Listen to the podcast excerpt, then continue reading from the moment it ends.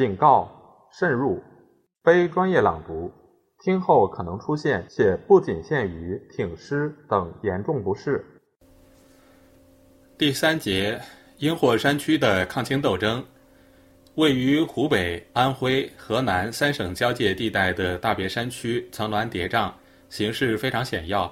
明朝末年称之为英霍山区，葛左五营义军曾在这里安营扎寨，抗拒官军的追剿。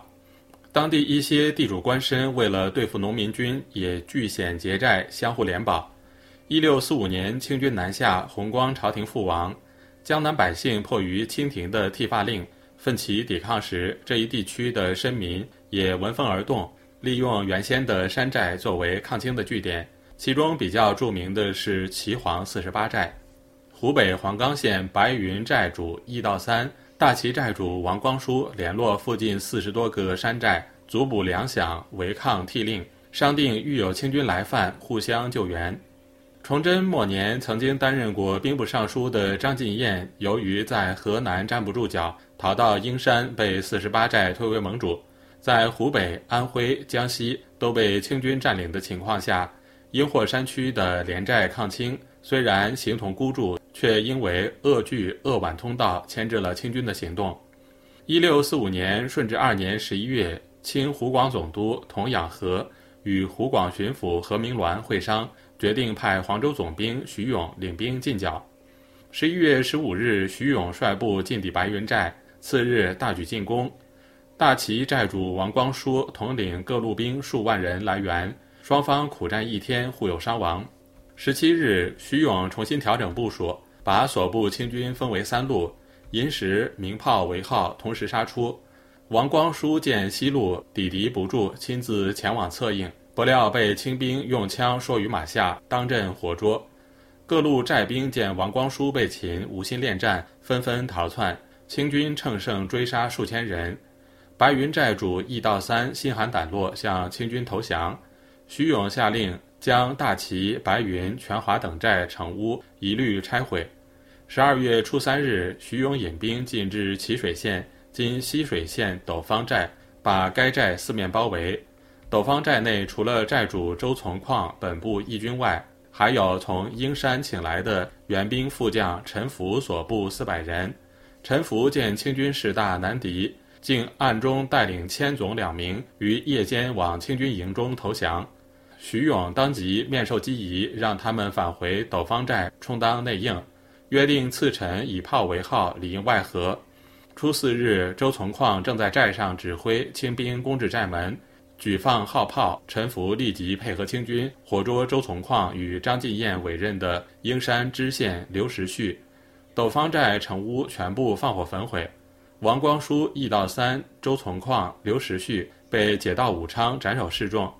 就在英山一带的抗清义军遭到徐勇所统官兵镇压时，被四十八寨推为盟主的张进彦却免言手书投降信札。表示愿与道臣李泌、邵启一同归顺清朝。这封信经清安庆巡抚李由龙转达给在南京的内院大学士洪承畴。由于在崇祯年间，洪承畴任职陕西时，张进彦是他的下属，知信甚深。洪承畴向清廷力保，准其投降。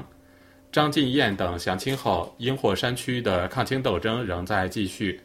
一师拥戴明朝宗室朱常朝，在太湖县司空山寨号称金王，先后趁清军不备，袭破太湖、宿松二县。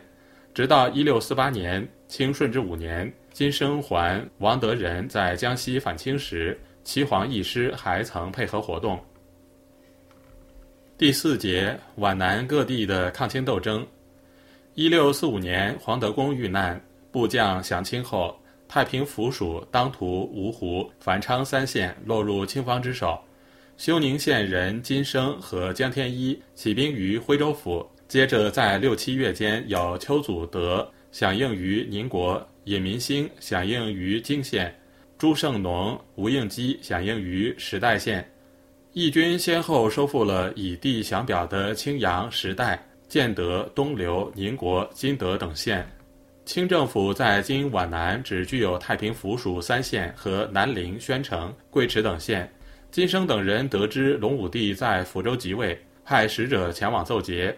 隆武帝非常高兴，派中书舍人童赤心携带诏书敕印，任命金生为右都御史、兵部右侍郎、提督南直军务。清军提督张天禄、池州总兵于永寿等统兵分别进剿。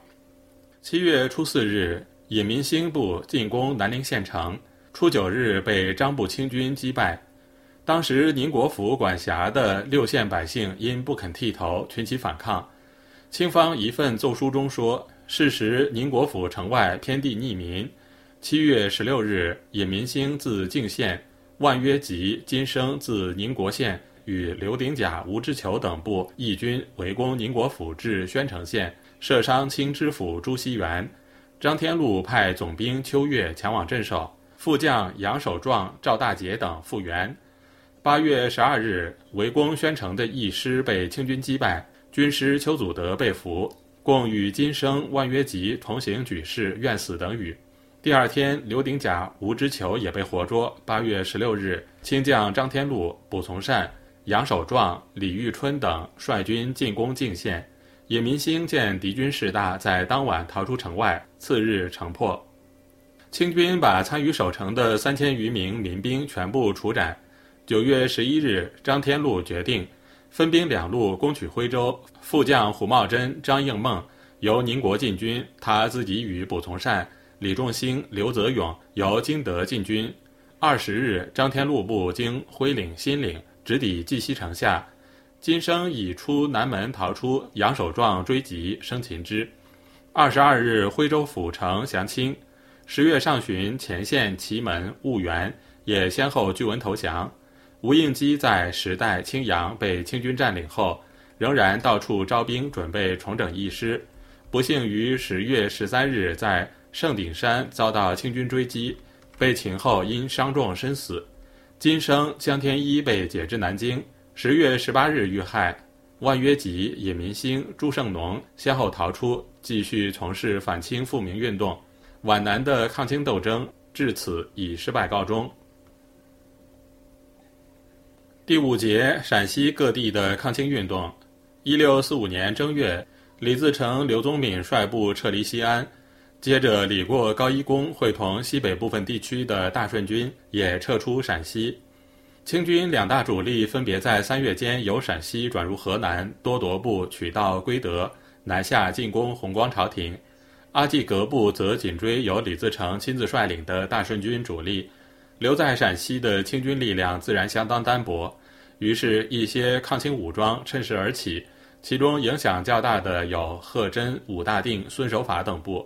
贺真原是大顺军旧部，当清朝重兵入陕，大顺政权瓦解的时候，他伙同罗岱、党孟安、郭登先以汉中之地投降清朝，由英亲王阿济格扎授汉中总兵。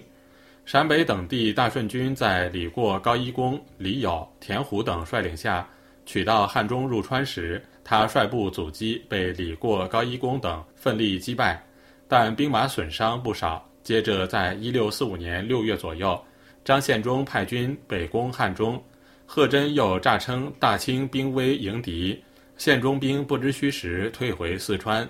这年九月，清廷以汉中投诚总兵贺真遇贼有功，授为定西前将军。然而，这只是表面文章，实际上对他却是严密监视，处处提防。早在这年五月，清陕西总督孟乔芳就在奏书中说。为新招汉中贺真、罗岱、党孟安、郭登先四总兵，查得此辈原非明朝旧官，俱是刘贼起手头目，囊自败遁盘踞汉中。臣屡发谕帖，是以我皇上威德，并臣之利害，方畏威投顺，缴送尾印。罗岱亲至西安，臣已调拨延安驻扎，与总兵江襄同居一城，以为灵志。贺真、郭登先亦调凤翔。再为分拨，只留党孟安统兵一万，仍驻汉中，以为进剿张逆，并防汉中城池。但四将俱系逆闯亲信之人，恐狼子野心反复不定，俱在陕西，甚为不便。扶起我皇上将贺真、郭登先以有功名色升调宣大或山东一带地方安置，实为解散之计也。党内计散，纵有叵测，亦无能为矣。孟乔方因行解散的方针，引起贺真等人的警惕。当时多铎阿济格统领的清军主力都已远离陕西，孟乔方节制的官兵只有一万两千余名，除四千五百名是他的标兵外，其他如凤翔总兵董学礼部六千名，宝鸡总兵高汝立部五百名等，都是刚刚投降过来的。孟乔方兵力既不足，妄想以一纸文书解除贺真等人的兵权，结果适得其反。正如他在闰六月初十日题本中所说：“汉中新招总兵贺真、罗岱、郭登仙、党孟安，臣见已据汉城，行牌调出栈道，欲以迷其逆盟，消其凶势也。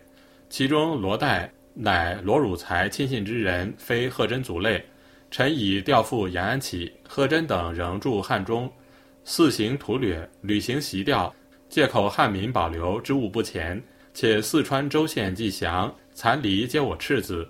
张逆愤恨吴语英投顺我朝，围攻越余，真等做事不救，以致献毙，大服来归之望。接着，他又建议派明朝旧将康振邦、董学礼领兵前赴汉中，以同镇汉中及入川为名。伺机改编贺真部，接管地方。七月初二日，清兵部侍郎朱马剌题本内引用了孟乔方所说贺真等原是狼子野心、杨顺阴逆的话，而新委汉中总兵有渴望手中无兵，建议暂驻西安，等待固山额真和罗惠所统清军到达后，再相机进取，以图万全。事情的发展并没有按照孟乔方的上述分拨计划进行。长期镇守汉中的贺真不愿意轻易放弃这块地盘。顺治二年十一月二十八日的一份揭帖表明，他已识破孟乔方的意图，擒杀党孟安、郭登先，皆以巩固自己的权势。在揭帖中，他自我表功说：“清军入陕后，继称顺治年号，据文投诚。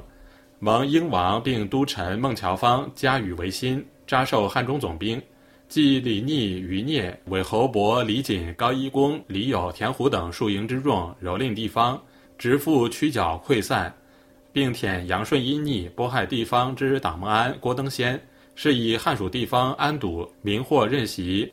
孟乔方的如意算盘落空，双方矛盾迅速激化。半月后，贺真就举兵反清。一六四五年十二月中旬，贺真领兵进攻凤翔县城。十七日晚上。该城驻防副将武大定、石国喜率部响应，贺真一度占领该县。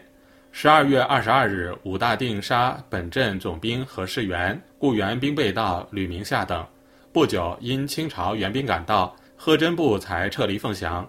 贺真反清后，原地方武装孙守法、胡向臣等主动领兵前来联络，共同抗击清军。孙守法原来是明朝陕西副总兵。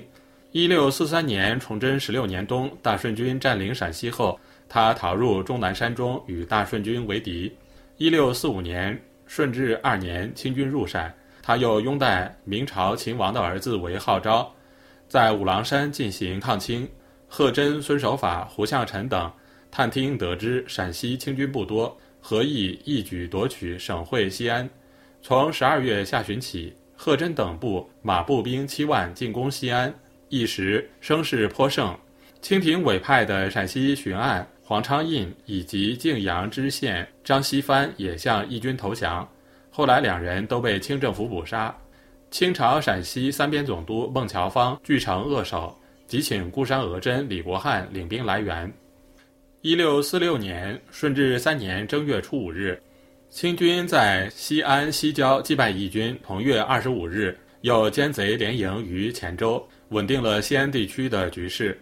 随着清廷派遣的定西大将军何洛会带领的满汉兵的到来，陕西清军不断增强。贺真、武大定、孙守法等部转移到兴安一带。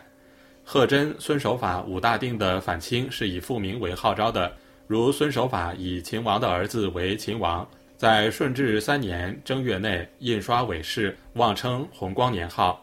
这年三月间，原大顺军光山伯、刘体纯率部由河南进入汉中，同贺孙等部会合。四月内抄传伪票，又改龙武年号。孙守法自称总督、五省总督，五月三十日，刘体纯、贺真、孙守法等部攻克新安州，清守道参将等官被俘。